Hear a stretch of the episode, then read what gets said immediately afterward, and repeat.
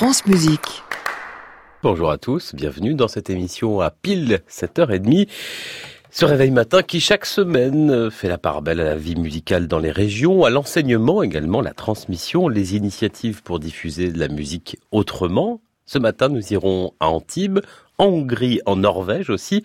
Voici Frédéric Chopin pour commencer, le premier concerto pour piano, mais comme vous l'avez sans doute jamais entendu. Bon réveil sur France Musique.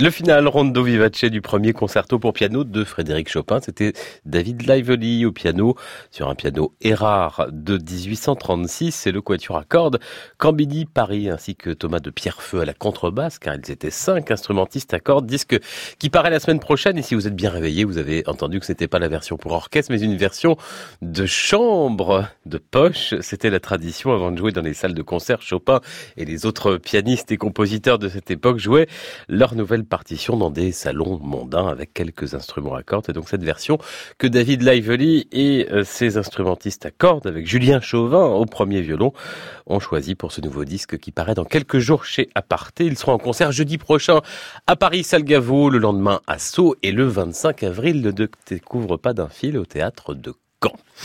Il jouera précisément avec le violoniste Julien Chauvin. Ce sera le 21 avril au festival de Deauville, avec également le violoncelliste Victor Julien Laferrière.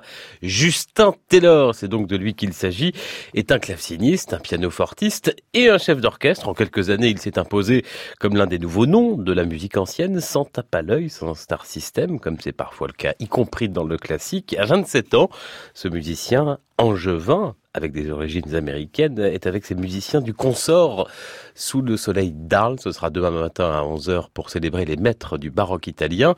Puis en Isère, la semaine prochaine, du 12 au 14 avril, à Saint-Chef, à Grenoble, puis à Saint-Antoine. Le dernier disque de Justin Ténor et du consort est un Délice, Venez chère ombre, c'est son titre avec la mezzo Eva Zaïsik, des cantates sacrées et profanes de musiciens français du XVIIIe siècle. Comme cette découverte, le Picard Louis-Antoine Lefebvre, voici l'astre que le silence suit, extrait du lever de l'aurore, tout un programme à 7h42 heure d'été.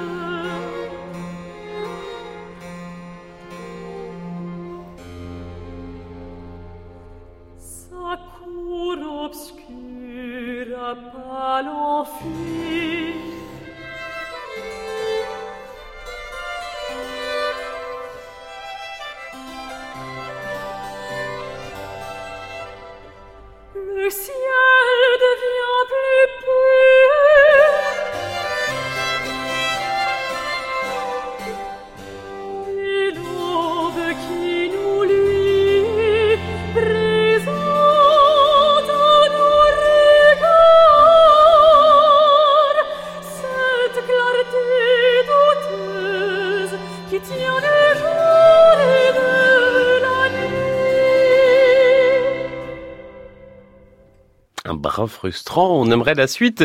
Elle n'est pas sur le disque Venez, chère ombre, disque composé de courts extraits de compositeurs baroques français. Ici, c'était Louis-Antoine Lefebvre, interprété par Eva Zaïsik et le consort de Justin Taylor. 7h45. Génération France Musique, Jean-Baptiste Urbain.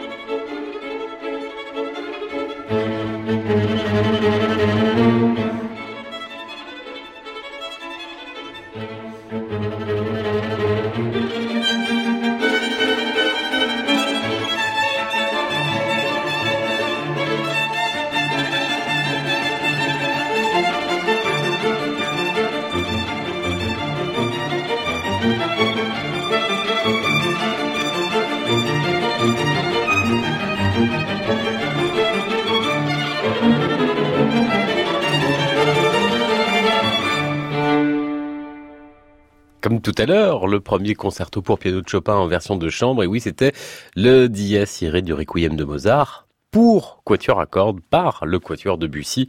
Transcription signée Peter Lichtenthal en 1802 et gravée il y a dix ans déjà par cette formation lyonnaise, les Debussy, qui continue d'ailleurs de la donner régulièrement en concert. C'était le cas il y a quelques jours chez eux à Lyon. Ce sera le cas mardi à Vienne au théâtre de la ville. Lui aussi est Rhône-Alpin, il est né à Chambéry comme son grand frère. Gauthier Capuçon est en ce moment en tournée en Amérique du Nord. Il revient chez nous mi-avril, concert au Festival de Pâques d'Aix-en-Provence, le 18 avec son violoniste de frère, donc Renaud, leur ami Nicolas Angelich au piano et d'autres encore ne leur étaient pas non plus à Paris Gauthier Capuçon. Ce sera le 21 avril avec ses élèves de la classe d'excellence de violoncelle à la Fondation Louis Vuitton dans ce merveilleux auditorium planté au cœur du bois de Boulogne avec ses immenses baies vitrées. En début d'année, Gauthier Capuçon a sorti un nouveau disque chez Erato consacré à Schumann, le concerto avec l'orchestre de chambre d'Europe dirigé par euh, le désormais nonagénaire Bernard Haitink, une version assez sombre et superbement interprétée par tous ses musiciens. Et puis, et puis des pièces données à Lugano en Suisse avec Martha Argerich au piano. J'ai rarement entendu pour ma part cet adagio et Allegro jouer avec ce mélange de poésie, d'intensité et d'absolue liberté. Zer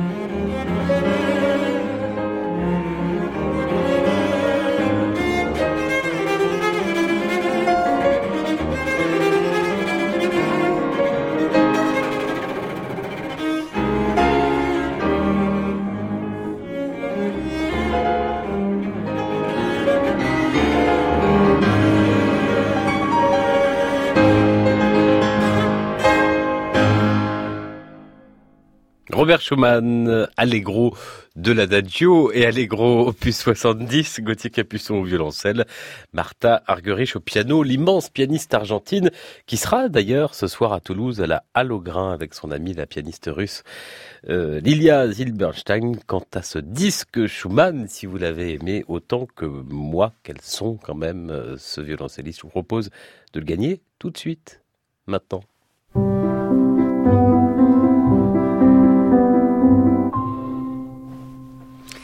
Comme chaque semaine, une question à laquelle vous répondez sur francemusique.fr, sur la page de l'émission Génération France Musique. Et n'oubliez pas, s'il vous plaît, vos coordonnées complètes, donc adresse postale. Et oui, les disques s'envoient encore par courrier. Alors on joue, si vous le savez, euh, vous, si vous êtes euh, fidèle, je l'espère, avec l'espace concert de France Musique. Qu'est-ce que c'est l'espace concert de France Musique? Eh bien, c'est sur le site un endroit où vous pouvez voir les vidéos, les vidéos des concerts et des émissions concerts comme chaque samedi, Génération France Musique le live, l'excellente émission de Clément Rochefort. Récemment, c'est l'excellente quatuor français Yako, Y-A-K-O, qui se produisait. Je vous signale d'ailleurs qu'ils seront jeudi prochain à Narbonne au festival Ma Vigne en musique. Si vous êtes dans le coin, allez écouter le quatuor Yako et le pianiste Cyril Guillotin. Vous allez devenir euh, fan comme moi. En plus, c'est un super programme. Mais revenons à notre jeu. Les Yako jouaient récemment chez Clément Rochefort. Donc, vous suivez. Il jouait ce quatuor de Haydn. La question la suivante, elle n'est pas facile, mais je vous donnerai des propositions tout à l'heure. Quel est le sous-titre de ce quatuor? Attention, concentration des propositions à la fin.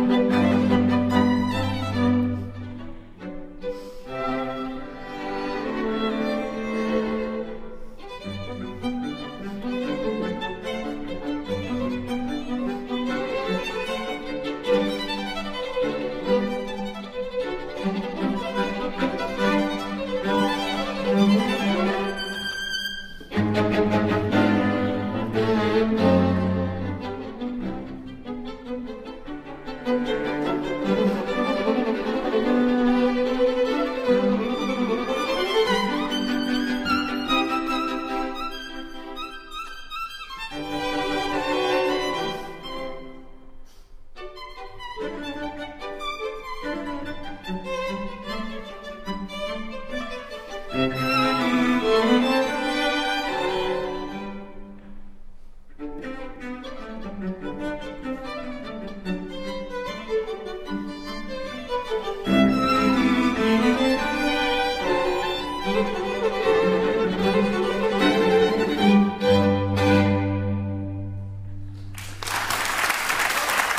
Le Quatuor Yaco en concert sur France Musique récemment. Ils seront au festival Ma Vigne en musique jeudi à Narbonne avec Cyril Guillotin, festival qui débute d'ailleurs ce week-end avec des concerts présentés par le grand Frédéric Lodéon lui-même. Revenons à notre jeu. Qu'est-ce que ça vous a inspiré ce premier mouvement d'un quatuor de Haydn? Est-ce l'aurore? Les dissonances ou est-ce le cavalier? L'aurore, les dissonances ou le cavalier? Faites vos jeux sur francemusique.fr et peut-être chez vous dans quelques jours le disque Schumann de Gauthier Capuçon. La réponse dans une heure et merci à Dominique, notre première auditrice, qui a tenté sa chance. Elle a dit lever de soleil. Non, c'est pas lever de soleil, mais retentez votre chance, Dominique. À tout de suite.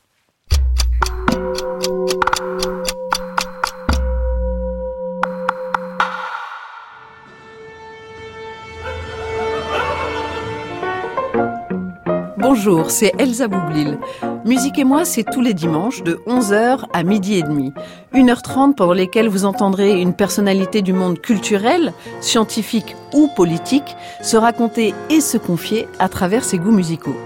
À dimanche 11h sur France Musique et sur francemusique.fr. Un rendez-vous en partenariat avec le magazine Grazia.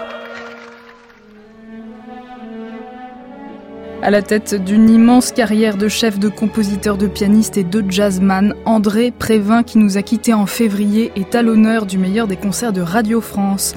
Nous l'écouterons diriger deux des plus belles phalanges européennes afin de rendre hommage à cette personnalité qui a marqué le paysage musical international.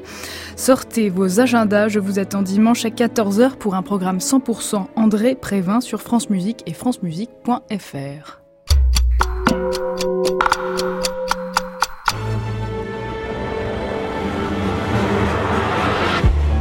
France Musique. France Musique. Vous allez l'adorer.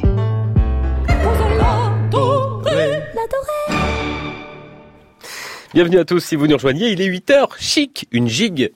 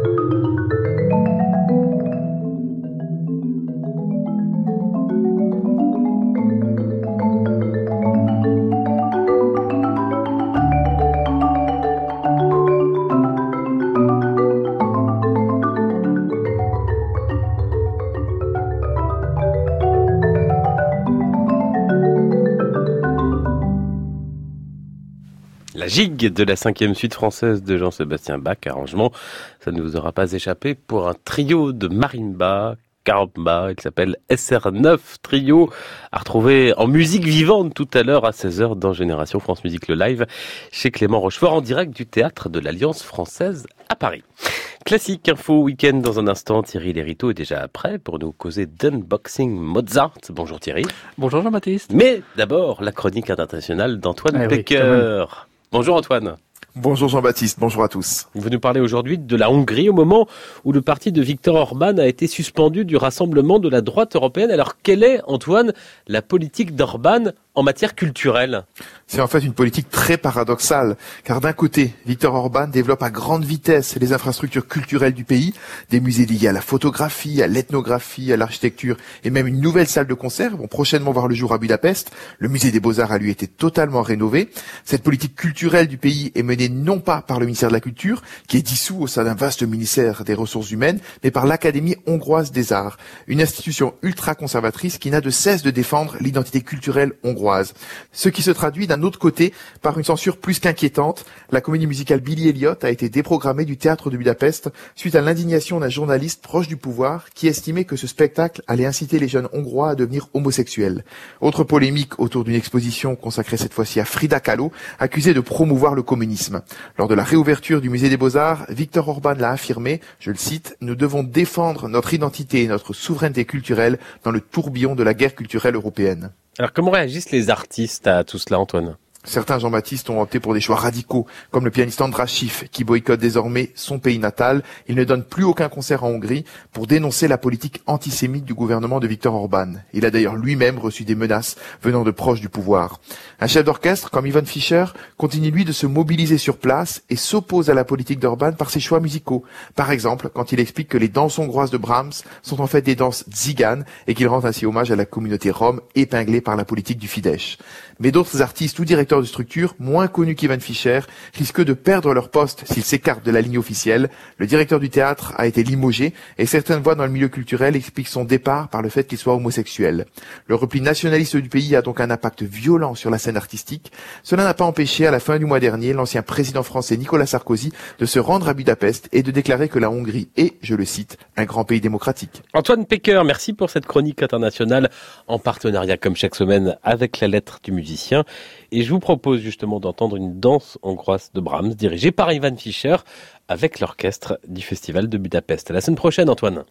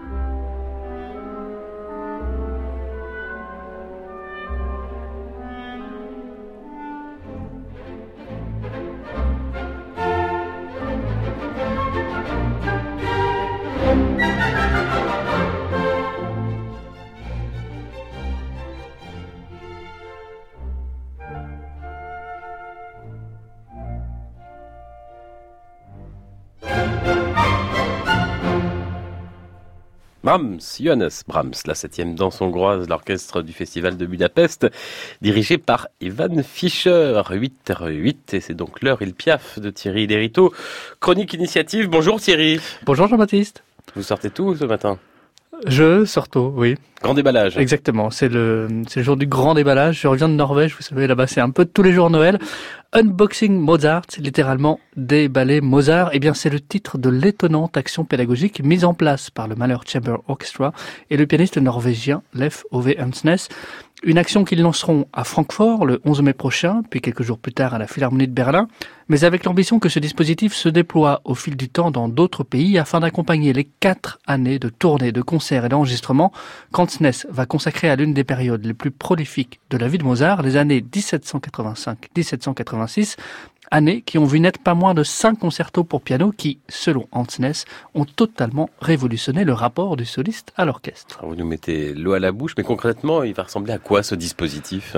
Bonne question Jean-Baptiste. Sur le papier, un jeu de rôle géant, jusqu'à 42 spectateurs volontaires se verront remettre avant le concert une boîte chacun, une belle boîte en bois brut, faisant aussi office de caisse de résonance ou de mini-projecteur, à l'intérieur de laquelle a été glissée une tablette numérique. Chacune d'elles conserve une partie instrumentale du concerto pour piano numéro 20 de Mozart, basson, au bois, piano, contrebasse. Pendant l'heure qui précède le concert, les joueurs sont invités à déambuler avec leur boîte autour de la salle. Chaque fois que l'un d'eux se rapproche d'un autre joueur, il peut faire fusionner sa partie avec l'autre. Ce sera comme reconstituer les différentes pièces d'un puzzle géant, s'enthousiasme Hansness, ajoutant que chaque boîte renferme aussi des données pédagogiques sur l'œuvre, l'instrument concerné et des vidéos des solistes du Mahler Chamber Orchestra expliquant leur métier. Une action Thierry Lériteau qui a donc pour objet de rapprocher aussi les spectateurs eux-mêmes. Exactement, pour Sébastien Quack, l'un des concepteurs de la société Invisible Playground ayant œuvré sur le projet, c'est d'ailleurs l'occasion de prendre la mesure du rôle de chaque individu au cœur de l'orchestre et par extension au cœur de la société. C'est aussi, grâce à la sensualité du bois, la forme des boîtes, une manière d'appréhender la musique classique comme quelque chose de tangible. Ce n'est d'ailleurs pas la première fois que le Mahler Chamber Orchestra et l'FOV Hansness se lancent dans un projet éducatif de ce type, à visée citoyenne. Pour leur premier projet au long cours autour de Beethoven, ils avaient développé un programme d'accessibilité de la musique classique pour les personnes sourdes et malentendantes, une expérience bouleversante et à la portée autant pédagogique que sociale et philosophique, se souvient Antnes. Des dates de concert hein Exactement, exactement, puisqu'il y en a quelques-uns en France justement le mois prochain, le 16 mai à Grenoble, le 17 mai à Evian et le 18 mai à Paris. Merci Thierry Lériteau, chronique initiative en partenariat comme chaque semaine avec l'hebdomadaire La Vie. Hansness, euh, très beau disque Chopin paru il y a quelques mois, mais on va rester euh, dans la Norvège. Exactement, dans son, Norvège. dans son, dans son univers. Avec cette euh, pièce lyrique Souvenir.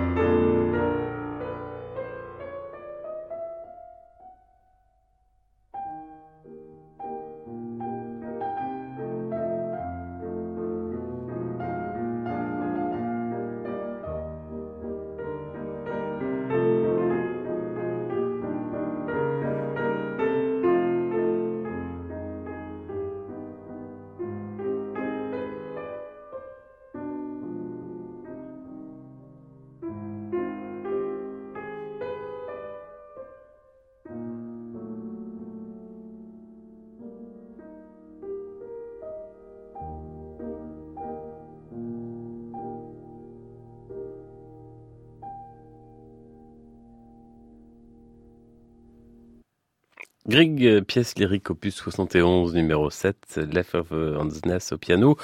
Super pianiste euh, qu'on retrouve donc le mois prochain. On redonne les dates euh, à Grenoble le 16 mai, Mozart avec le Mahler Chamber Orchestra. Exactement, exactement. Evian le 17 et Paris le 18.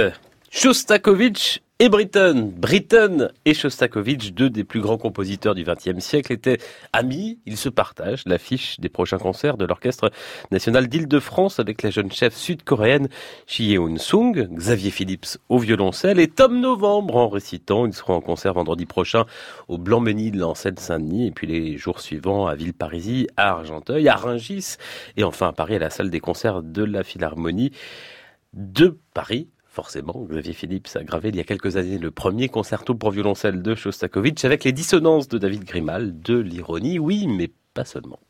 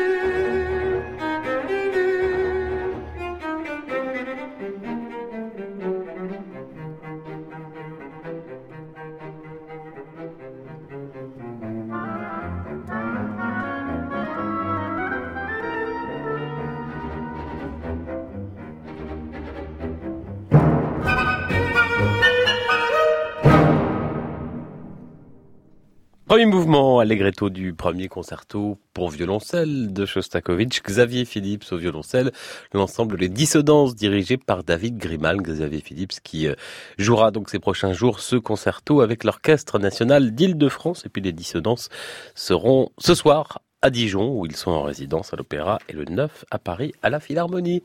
France Musique 8h21.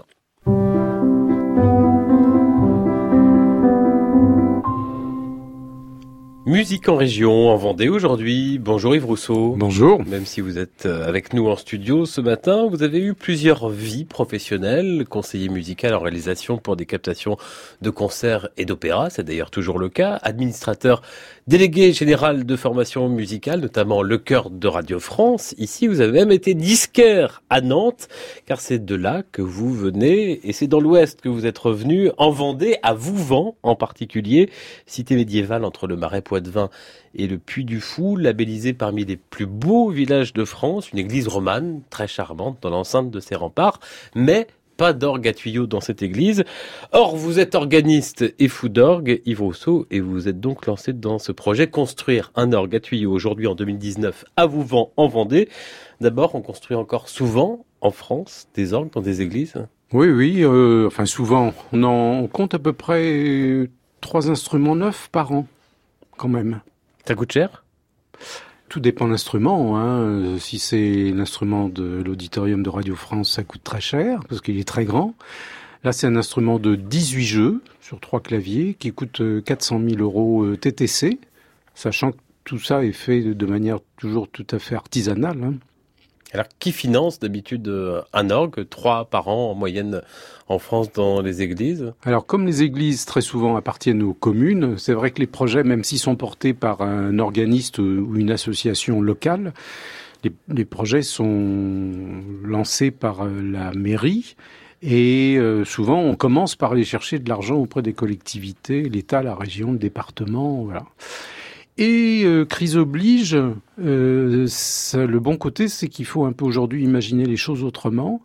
Je suis parti sur le principe que par rapport à ce village, précisé qui est aussi petite cité de caractère, qui a vraiment un très joli village plein de charme, qui a l'avantage d'être un village touristique mais qui n'est pas abîmé par le touriste. Et donc, euh, ce que j'ai proposé, avant, avant même de parler d'un orgue, c'est d'expliquer aux gens qu'on allait, euh, en 2019, ajouter un nouvel élément de son, de son patrimoine. Finalement, l'idée, c'était de dire on va essayer d'abord, avant de demander de l'argent aux collectivités, de chercher de l'argent dans le privé, voilà, auprès de donateurs. C'est ce que vous faites Oui, c'est ce que je fais tous les jours, mais, à mi-temps. Mais les collectivités vont donner quand même. Ben maintenant, c'est-à-dire que je suis en train de leur démontrer que j'ai quand même trouvé aujourd'hui 253 000 euros. Et sur, sur 400 000. Et donc, au lieu de demander de l'argent aux collectivités, là, leur montre qu'on est capable d'abord d'apporter déjà une bonne partie du financement. Ces recherches de dons, d'ailleurs, ne sont pas terminées, hein, parce que ça va continuer jusqu'à janvier-février 2020. En fait, je crois que du coup, le, les collectivités sont plutôt euh, intéressées d'accompagner le projet dans ce sens-là, sachant que d'abord on a remonté les manches. En revanche, Yves Rousseau, il faut quand même des autorisations des collectivités locales, de l'Église, peut-être des monuments historiques. C'est des monuments historiques. Oui, oui, oui. Mais en fait, le projet, dès le départ, je l'ai d'abord soumis à la, à la commune, puis à la paroisse, qui était d'accord, puisqu'au départ, je leur demandais rien. Et ensuite, au monument historique. Le, le, projet a été accompagné par la DRAC dès le départ, par le conservateur en chef des monuments historiques, qui a trouvé que c'était un, beau projet pour amener un plus dans le, patrimoine du village et dans l'animation du village. Ce qui fait que toute l'élaboration, dessin du buffet d'orgue a été soumis au monument historique, au bâtiment de France et même euh, ça a permis aussi d'activer des, des, des, gros travaux dans l'église. On va parler musique et art dans un instant. Précisément, vous nous avez apporté un extrait. Prélude après-midi d'un faune. Je dois dire que quand on l'entend, on croirait même que ça a été écrit pour orgue.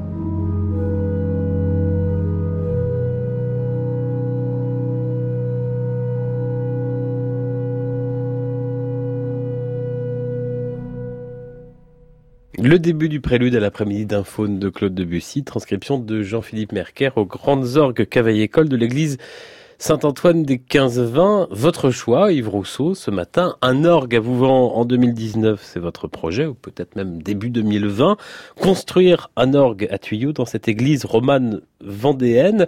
On vient d'entendre, c'est très doux, je ne sais pas s'il y a des voix célestes mhm. ici dans cet extrait. Euh, vous voudriez que cet orgue sonne ainsi? J'ai souhaité aussi que cet instrument soit vraiment très très malléable pour les improvisateurs. C'est un instrument donc de trois claviers qui va avoir deux claviers en boîte expressive. Euh, le concept, je dois dire que le concept sera une, première, hein, même si ça peut paraître euh, prétentieux de dire ça, sera une première en France au niveau d'effets acoustiques. L'orgue est dans la nef, mais il y aura des effets acoustiques dans les bas-côtés.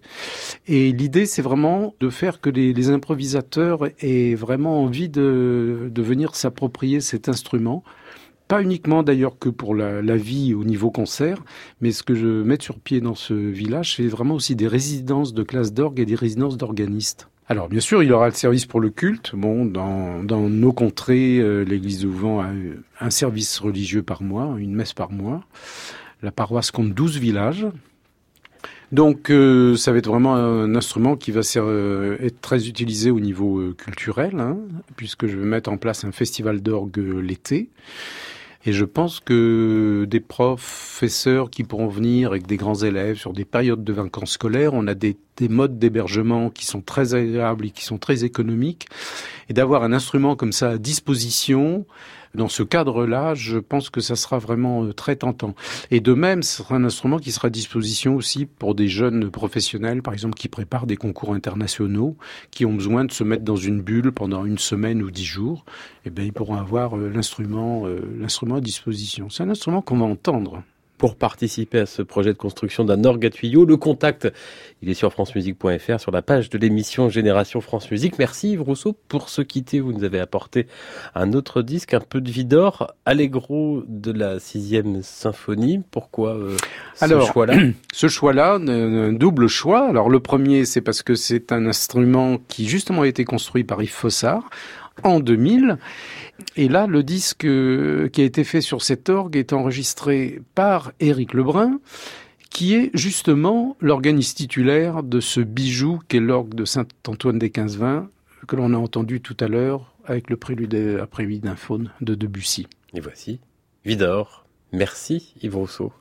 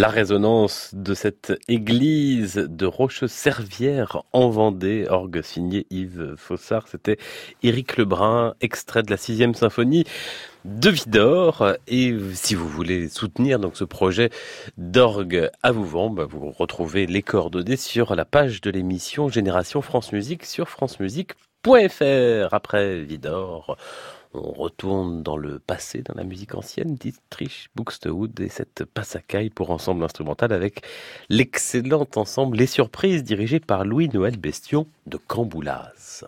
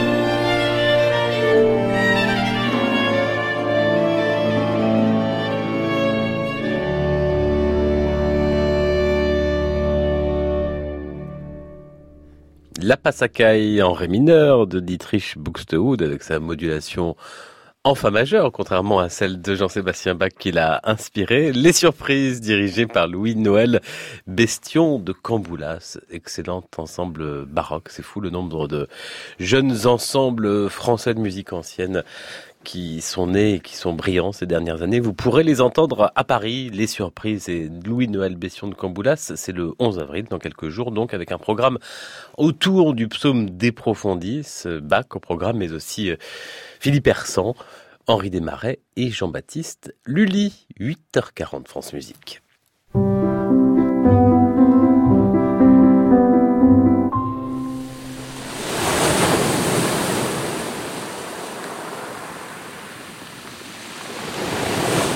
Bonjour Nathalie. Bonjour Jean-Baptiste, bonjour à tous.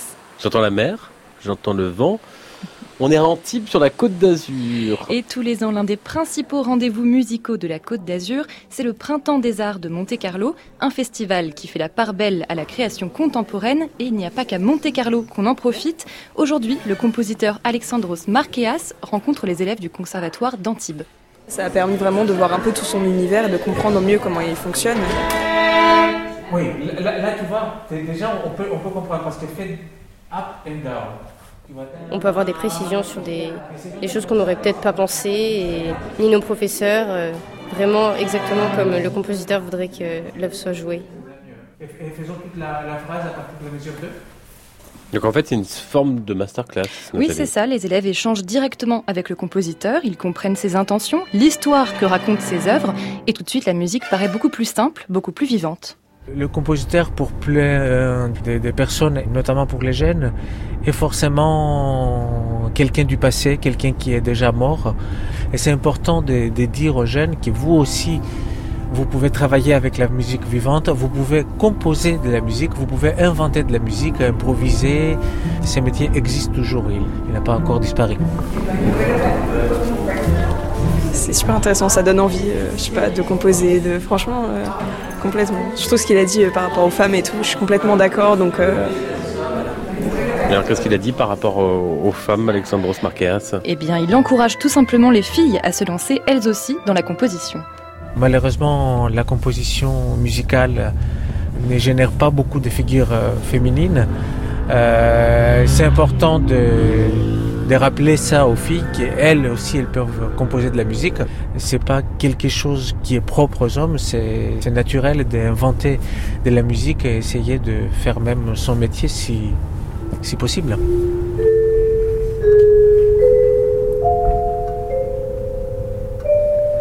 Le message est passé. Oui, et pour nos auditeurs du sud de la France, le festival Printemps des Arts de Monte-Carlo, c'est jusqu'au dimanche 14 avril, avec au programme concerts et autres masterclass.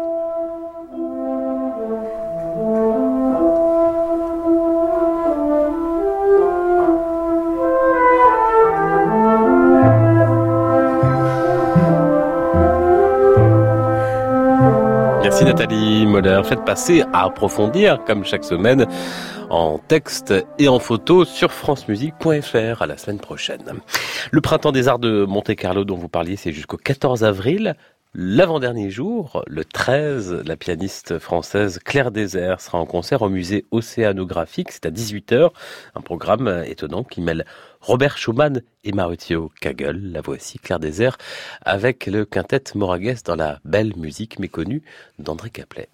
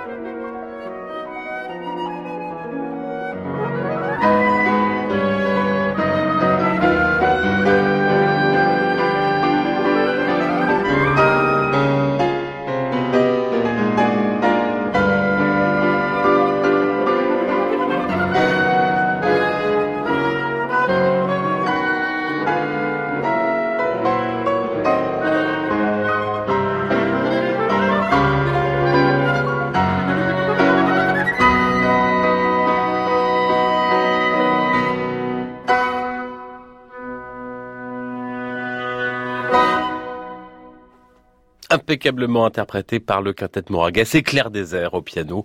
C'était le final du quintet pour piano et vent d'André Caplet. 8h51, elle sera la semaine prochaine euh, parmi les invités de Génération France Musique, le live de Clément Rochefort au théâtre de l'Alliance française. Vous pouvez d'ailleurs réserver Dès maintenant, il reste des plages. Je viens de regarder sur maisondelaradio.fr. C'est Geneviève Laurenceau, merveilleuse violoniste avec ses musiciennes du Smoking Joséphine, quintette à cordes avec contrebasse, un disque à apparaître prochainement.